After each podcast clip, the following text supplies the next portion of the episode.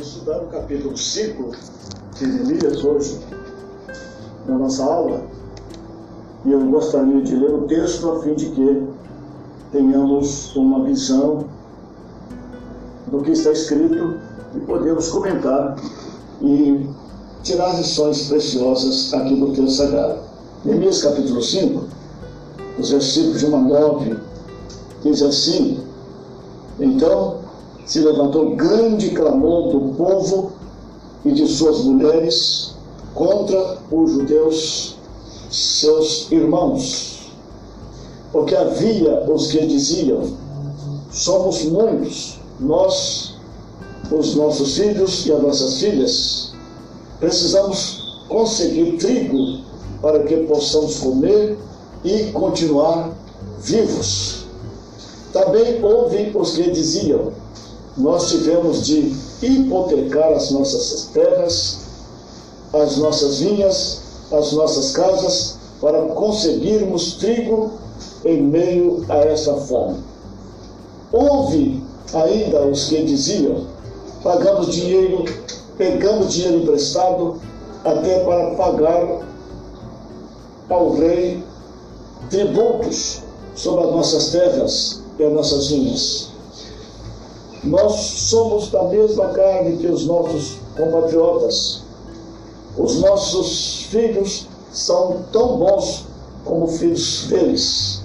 No entanto, eles que sujeitaram os nossos filhos e nossas filhas para ser escravos. Algumas de nossas filhas já estão reduzidas à escravidão. Não podemos fazer nada para evitar isso, pois o nosso campus e as nossas vinhas já são de outros. Fiquei muito irritado ao ouvir estas palavras e o clamor deles. Depois de ter pensado bem a respeito disso, repreendi os nobres e magistrados e lhes disse: Vocês não, ou vocês são exploradores, cada um para com seu irmão e convoquei uma grande assembleia contra eles. Disse-lhes: Nós, de acordo com as nossas posses, resgatamos os judeus, nossos compatriotas, que foram vendidos aos gentios. E agora vocês estão querendo vender os seus compatriotas para que tenhamos de comprá-los outra vez? Então eles se calaram e não acharam o que responder. Disse mais: Não é bom o que vocês estão fazendo. Não é fato que vocês deviam andar no temor do nosso Deus para evitar a vergonha diante de nossos inimigos, os gentios?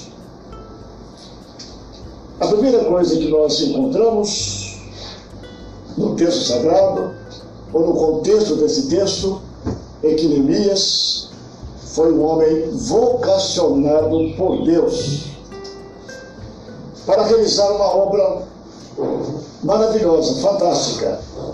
É bom que nós nos lembremos que Neemias estava numa zona de conforto. E de repente Deus o tirou, o chamou lá do palácio do rei para que ele viesse a Jerusalém e realizasse a obra da restauração dos muros e de Jerusalém.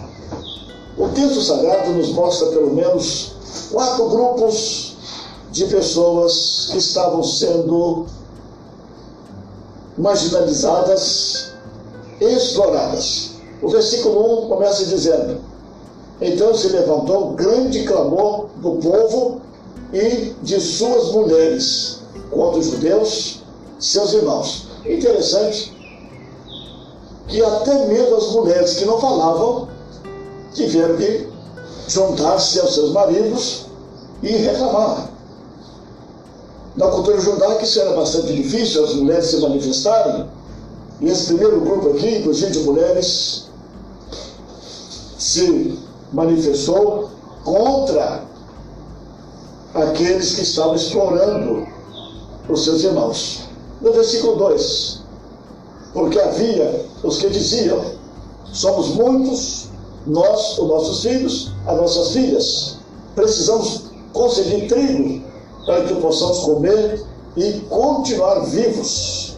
Esse é o primeiro grupo que estava passando fome, estado de miséria. E Neemias estava ouvindo essa história. Naturalmente se mexeu com o coração de Neemias. O segundo grupo também, afirma o texto sagrado, também, verso 3. Também houve os que diziam: Nós tivemos de hipotecar as nossas terras, as nossas vinhas, as nossas casas, para conseguirmos trigo em meio a esta fome. Percebe então que agora esse grupo, esse segundo grupo, teve que hipotecar as suas casas, as suas terras, as suas vinhas para conseguir comida. A fome graçava de maneira tão forte que as casas, as vinhas tiveram que serem hipotecadas. E um quarto grupo, houve ainda os que diziam: pegamos dinheiro emprestado até para pagar ao rei o tributo sobre as nossas terras e as nossas vinhas. Aí aqueles que agora estavam espoliados, sem terras, sem poder produzir, mas tinha que pagar o tributo ao, ao rei e tiveram que pegar o dinheiro emprestado.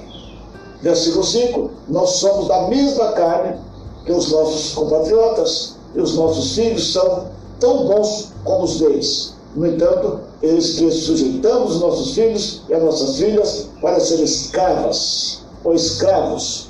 Algumas de nossas filhas já estão reduzidas à escravidão.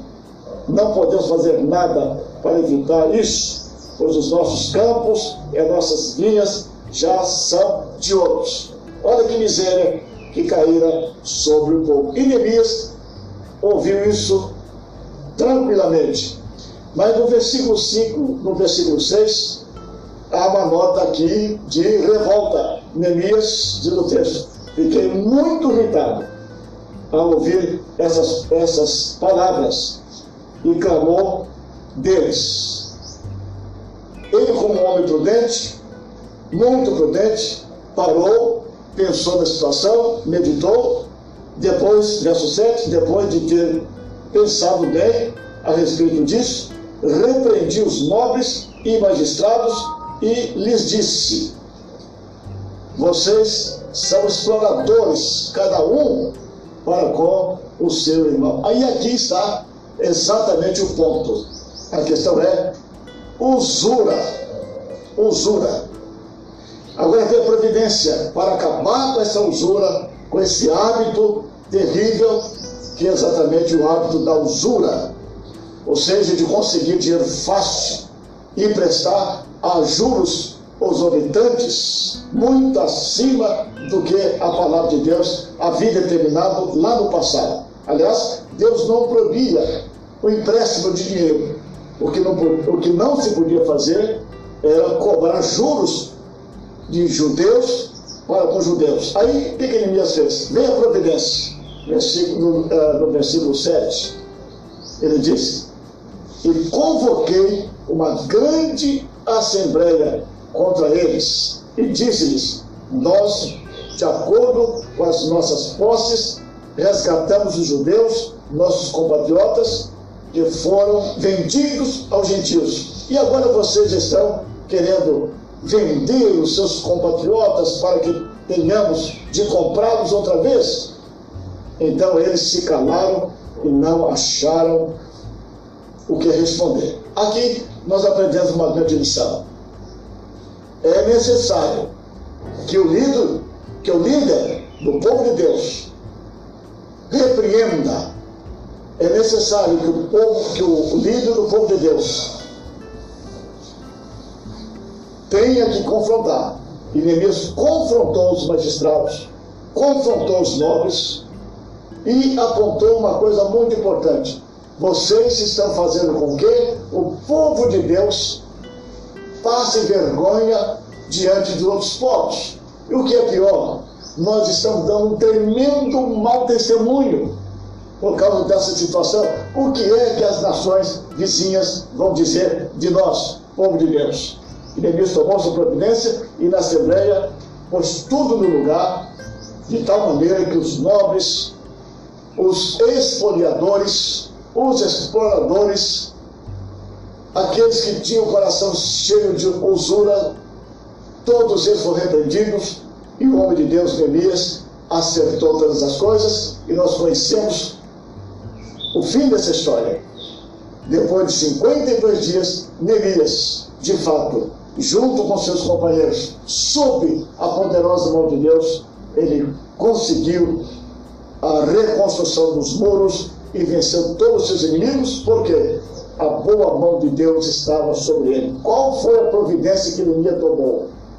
Ele fez uma assembleia, chamou a atenção dos nobres, chamou a atenção dos magistrados e mostrou a vergonha que eles estavam colocando o povo de Deus. E uma coisa muito importante, mostrou que eles, judeus, povo da aliança, estavam dando um péssimo testemunho para as outras nações agindo daquele modo.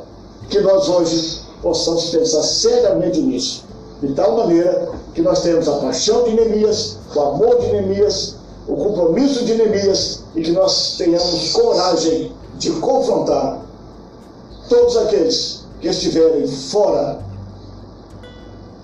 da visão bíblica, explorando, criando dificuldades no contexto da igreja. A igreja hoje precisa de uma reforma. E essa reforma vai começar exatamente com homens e mulheres corajosos para confrontar as pessoas à luz da bendita palavra de Deus. Neemias ensina essa preciosa lição. Temos que confrontar aqueles que, na verdade, estão andando fora do caminho do Senhor, a fim de que a igreja não fique sob escombros espirituais, morais, e que a igreja possa avançar. É preciso coragem, disposição, planejamento e ação. Neemias nos ensina essa preciosa lição de confrontar na hora certa, no momento certo, sob a direção divina. Que Deus nos ajude a sermos parecidos com Neemias, homens e mulheres corajosos, extremos, derrotados. Amém. Boa palavra do pastor Gerson Januário, com o texto base de Neemias, capítulo 5, dos versículos 1 a 9, né, desse tema, deixando os maus hábitos. Lembrando que esse é um podcast da Igreja Batista da Esperança em Nova Iguaçu. Igreja Feliz para fazer feliz, pastor presidente, pastor Sérgio Oliveira Souza. Estamos numa jornada é, em parceria com os estudos da Convenção Batista Fluminense, revista Palavra e Vida, com o tema Recomeçar, um grande desafio nesse trimestre que já se caminha para a sua reta de chegada, já que estamos já na lição de número 11 faltando duas lições para que possamos é, terminar essa jornada. E o pastor Gerson Januário nos trouxe essa palavra é, esclarecedora e firme. É, não tem outra palavra, né? quando a gente lida com exemplos bíblicos nós notamos né, nessa nossa jornada de caminhada, quando nós estudamos, lendo, refletindo, em que, por exemplo, Esdras e Neemias são dois líderes fantásticos que estamos estudando, duas pessoas que foram muito usadas por Deus, um especificamente para ajudar o povo a construir o templo e, e voltar ali a, a, a a toda a sua é, a todo o seu culto, né, revisitando inclusive as orientações de Moisés, né, e o povo entrando, se adequando, e o outro, Neemias, é, reconstruindo os muros, e são dois líderes diferentes, com posturas diferentes, mas os dois líderes, quando na medida que você vai lendo os dois livros, você nota que a boa mão de Deus estava sobre eles, mesmo sendo diferentes. E, e Neemias, nesse contexto do capítulo de número 5, e o pastor Gerson nos trouxe essa reflexão, nos traz uma palavra de firmeza. Né? Tem horas que a liderança precisa ter uma postura firme, clara e específica, levando em consideração aquilo que Deus a chamou. Né? né? Hum, é interessante quando nós vemos na palavra, né? Deus tem no Novo Testamento, né? Deus tem é, é, planos para a igreja, né? Cada um tem um propósito, né? Cada um está num quadrado no sentido de ministério, onde ali você precisa exercer, a sua, o seu ministério da melhor maneira possível. Então, nem todo mundo é líder, nem todo mundo é pastor, nem todo mundo é bispo, nem todo mundo é evangelista, nem todo mundo é profeta, profetiza. É, cada um tem, particularmente, né, o seu dom. E na medida que Deus confirma esse dom, Ele te dá sabedoria e te dá condições é, para exercer esse dom da melhor maneira possível para abençoar o povo. E abençoar o povo, às vezes, não é só falar coisas que o povo quer ouvir. Né? E o próprio apóstolo Paulo, quando escreve para Timóteo, jovem Timóteo, pregador, liderando uma igreja que tinha jovens, mas tinha muitos idosos, gente experiente. E Paulo orienta Timóteo a ser exemplo uh, na sua comunidade, com a sua pouca idade, ser exemplo. E quando você lê, por exemplo, as duas né, cartas de Paulo a Timóteo, você vai notar que uma das coisas que Paulo faz questão de é, é, colocar para Timóteo essa, esse exemplo nem sempre é falando coisas que as pessoas querem ouvir. É, e ele cita lá que viriam tempos em que as pessoas queriam iam se ficar rodeadas de, de gente que fala aquilo que as pessoas querem ouvir. E é isso que está acontecendo. Né? Tem gente que é, não consegue ficar num ambiente de clareza bíblica, né, de firmeza bíblica, trazendo as pessoas para a verdade, para a maturidade e é, por conta de ser dura às vezes as, as palavras, né, para você, né, para você desenvolver, né, e, e, a Bíblia também fala sobre isso, né, nem sempre a gente vai desenvolver só com leitinho, a gente precisa comer um alimento mais sólido, a gente precisa justamente é, nessa, nessa nossa jornada buscar né, conhecimento né, é, para crescer na graça de Cristo. E tudo para a glória de Deus. Né? Isso que é o qual o objetivo disso tudo? Glória de Deus. Né? Neemias foi usado para a glória de Deus. Esdras foi usado para a glória de Deus. Cada um com a sua particular liderança. Né? Mas Deus usou esses dois homens para a glória dele no tempo deles e no nosso tempo. E no nosso tempo.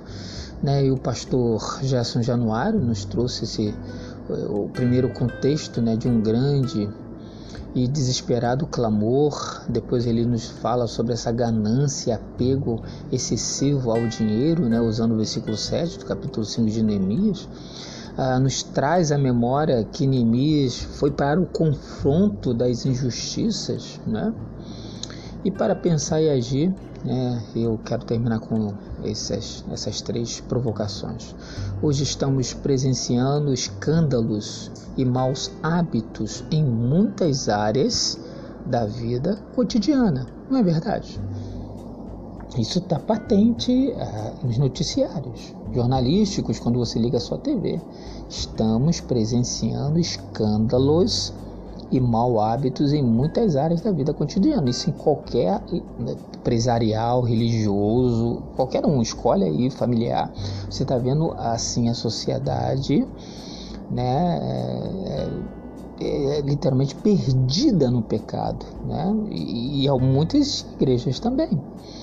Mas você consegue identificar os seus próprios maus hábitos? Olha que pergunta provocadora, né? A gente tem o hábito de olhar para a trave no olho do outro, né? Do vizinho.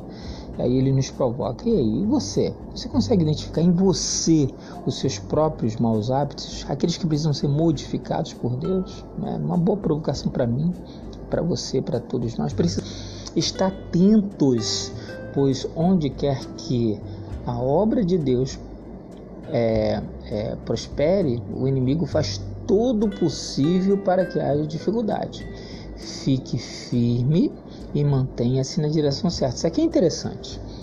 Né? A firmeza né, de entender de quando a boa mão de Deus está ali te abençoando, te provando. Gente, isso é importante, querido, você que está ouvindo esse podcast da Igreja Batista da Esperança Nova Iguaçu, como é importante você ter uma vida diária com o Senhor. Essa construção ela precisa ser diária, não dá para construir isso só aos domingos. É impossível. É impossível possível você é, abre a revista ou abre a Bíblia só quando vai na igreja. É impossível. Para que você é, entenda nessa, nesse contexto onde ele fala aqui que o inimigo faz todo o possível para que haja dificuldades e para que você vença o inimigo das nossas vidas, você tem que construir essa vida de intimidade com Deus diariamente. Aí ele fala: precisamos estar atentos né? porque na medida que a obra, a obra de Deus cresce e prospera, os, os, nossos inimigos se levantam. Né? É, confronte os maus hábitos com coragem. Olha só que palavra importante. Não hesite em acabar com eles, pois disso depende grande parte do nosso crescimento espiritual confronte. Isso é importante. A nossa luta não é contra a carne, não é contra o sangue, mas contra os principados e potestades. Efésios, capítulo de número 6. Confronte os maus hábitos com coragem. Na minha vida, no meu meio, aonde estou e não hesite em acabar com estes maus hábitos, pois disso depende grande parte do nosso crescimento espiritual. A, a, a vida cristã é construída de é, acertos e erros. Quantas vezes eu acertei, quantas vezes eu também errei. Mas o grande detalhe do crescimento e da maturidade espiritual é quando você percebe e reconhece os seus erros. Porque quando você acerta é mole, é fácil. É grave. Acertei. E quando você erra, como você se coloca no momento que você erra? Né? É isso que ele está dizendo. Como é que você confronta esses maus hábitos quando você erra? Você tem a coragem de olhar para os seus erros e falar assim: errei, me perdoa, Jesus, me perdoe, me perdoe. Pedir perdão para as pessoas que você me perdoa. E, e com isso você faz um, um, um acerto na sua caminhada para você seguir crescendo na graça de Cristo, no conhecimento de Jesus. Esse é um, é, é um, fato importante, né? Confronte os maus hábitos com coragem, não hesite em acabar com eles, pois disso depende grande parte do nosso crescimento espiritual, né?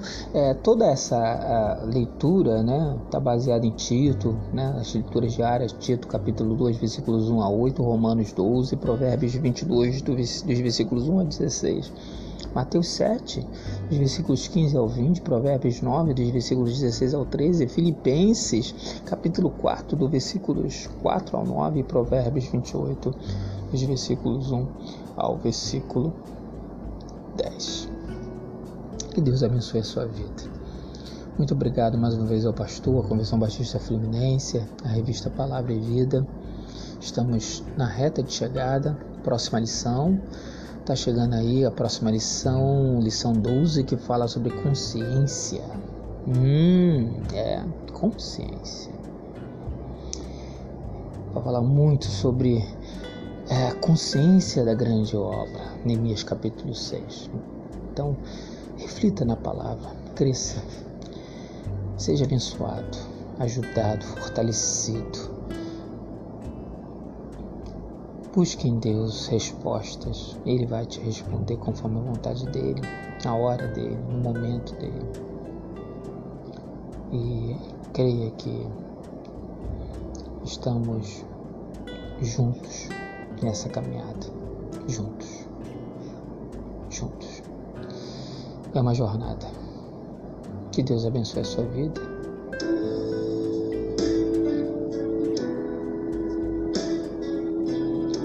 Vamos terminar com Fernanda Brum.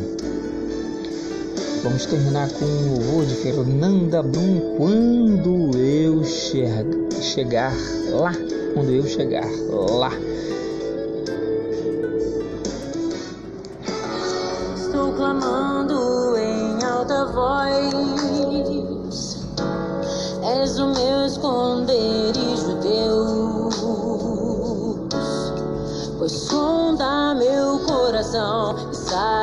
que eu sinto.